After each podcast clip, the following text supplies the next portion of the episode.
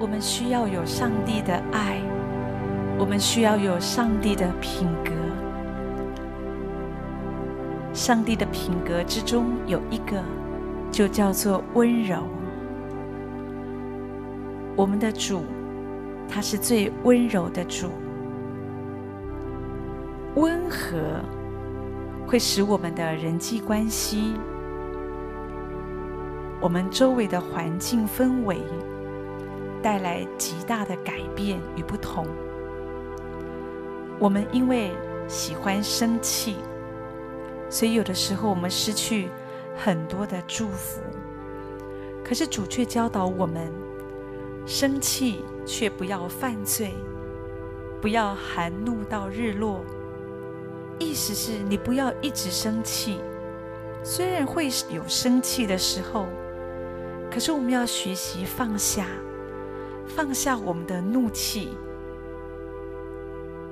因为人的怒气并不成就神的美意。有一个人，他在乡下盖了一栋新房子，他好开心。他带着全家大小一起搬了进去。可是有一天早上，他发现昨天晚上家里竟然遭了小偷。他经过深思熟虑，他决定防人之心不可无，他要加高围墙的高度。或许是他的房子太华丽、太醒目，也或许是小偷的技术太好了。所以他的家一再的被窃贼光顾，这真的是惹怒他，他非常非常的生气。这一天晚上，他发现屋子里小偷又来了，他不禁火冒三丈，心里想：这一次无论如何都要趁着小偷还在屋子里的时候就给他逮到。所以他一直在想：我要怎么样可以抓住这个贼？这个贼真的是坏透了，一次又一次的一直来我们家偷东西，怎么这么坏？还越想越生气，越想越觉得这个小偷可恶透了。想到自己辛苦的盖起这个房子，却不能够好好的住，一天到晚要小心有小偷光顾，怎么样的使围墙围得再高都没有用，他很生气。所以决定，今天趁着小偷还在的时候，决定放一把火，把房子给烧了，让小偷无所遁形。结果呢，小偷真的给烟熏了出来，被逮了个正着。可是他的新房子也没有了，甚至火焰还一度的燃烧到隔壁的邻居。弄得大家是怨声载道。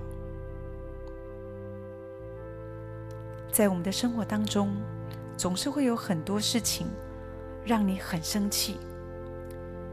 有人说一句话使我们笑，有人说一句话使我们跳，有人说一句话就会气死我们。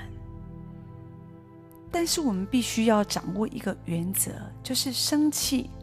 却不要犯罪，就像故事中这个主人，他为了抓贼，他放火烧了房子。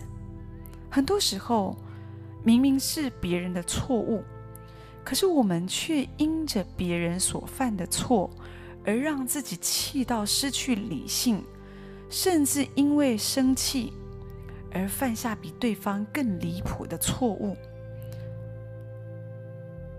事实上，吃亏的、失去祝福的，往往还是我们自己。所以主说：生气，却不要犯罪。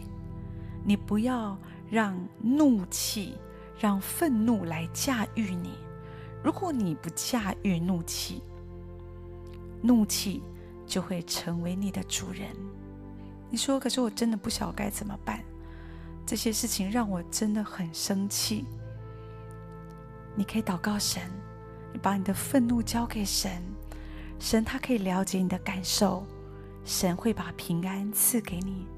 像我们所唱的诗歌，让神的平安降临在你的里面，如果你的眼睛看见神的温柔，看见神的爱，很多时候你会发现，你现在所面对让你气呼呼的事，其实就不那么重要了。愿神的爱，愿神的怜悯、恩典、平安，今天更多、更多充满在。